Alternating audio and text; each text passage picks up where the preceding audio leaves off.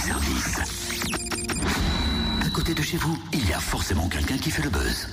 Salut méthode, je m'appelle Ethnique. Qu'est-ce que tu racontes Ça va pas ou quoi? Je parle en verlan. Hein? C'est c'est quoi cette nouvelle lubie? Non mais c'est pas une nouvelle lubie, c'est une révélation. Oui, d'accord, très bien. C'est quoi ce délire? Mais c'est Célig. L'humoriste? Mais oui, Célig. Célig, c'est le verlan de son vrai nom Gilles. Alors je me suis dit que pour être accord, on pourrait aussi faire ça avec nos prénoms. Ouais, pourquoi pas? Hein? Mais Ethnique et méthode. Ouais, le room service, méthode et ethnique. Ouais, ça le fait moins. Mais tu sais quoi, le mieux, ce serait d'appeler Célic pour qu'il nous dise ce qu'il nous réserve dans son épisode 4, son dernier one-man show qu'il présente à Dijon demain. Et il est là au téléphone avec nous. Ça se passe à le Romané Conti. Bonjour Célig. Bonjour. Bon alors dans ce... Vous parlez des premières fois dans cet épisode 4.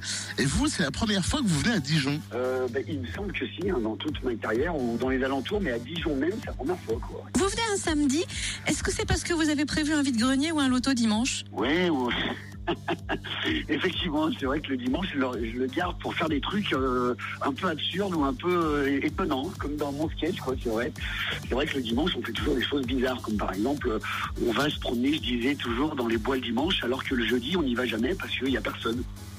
C'est des choses comme ça qu'on fait le dimanche. Alors on parle des dimanches et euh, c'est c'est terrible parce que c'est un effet miroir. On se retrouve dans ce dimanche, on a l'impression qu'on a le voisin qui est à table et qui nous entraîne au vide-grenier.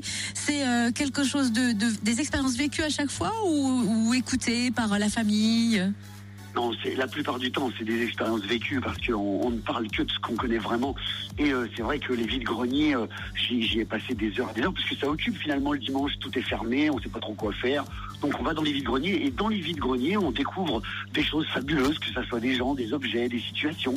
Et c'est vrai que ça, ça nourrit un peu le, ça nourrit mes sketchs et mes textes euh, de, de me balader au milieu de mes contemporains, quoi. Dans cet épisode 4, vous ne parlez pas seulement des dimanches. Quels sont les autres ingrédients de ce spectacle? Alors, les autres ingrédients, évidemment, il y, a, euh, il y a la société de consommation que j'aime beaucoup traiter dans mes spectacles. Il y a un sketch sur, euh, sur trop, il s'appelle Trop. Il y a trop de choses qui servent à rien dans ce monde.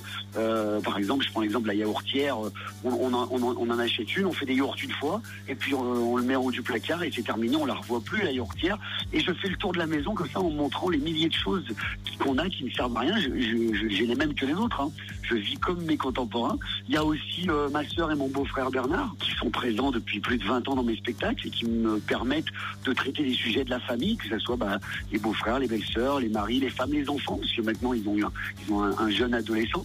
Donc voilà, c'est vraiment des sujets euh, de tous les jours de la famille. quoi. C'est un spectacle familial euh, en, fait à la base. hein. Vous parlez aussi de l'andouillette dans les premières fois. Alors comme vous venez en Bourgogne, est-ce qu'on pourrait réactualiser la chose et plutôt faire ça plus régional et parler de jambon persillé par exemple? Il y a forcément eu quelqu'un qui a eu l'idée une première fois de faire du jambon persillé. Comment il en est arrivé à la- au produit fini qui est vraiment excellent, je ne sais pas. En tout cas, il y a dû avoir des, des phases euh, assez drôles, je pense, dans l'histoire de, de- du jambon persillé ou de l'andouillette. C'est une, certitude. hein. Vous qui avez fait des études de cuisinier, est-ce que vous êtes déjà au fourneau de l'épisode 5 Alors, l'épisode 5 est quasiment terminé. Je, je l'ai testé euh, dans une toute petite salle euh, près de chez moi. Et il sortira euh, pas avant 2017. Ça, c'est une certitude parce qu'il y a encore, il y a encore en, en travaux sur pas mal de, de choses. Mais il est, il est, il est déjà bien, bien avancé. Est-ce qu'il y a un autre bouquin aussi en prévision? Oui, il y a un autre euh, roman de science-fiction qui est en, en écriture. Donc, euh, ça sera cette fois-ci de la, de, la, de la SF.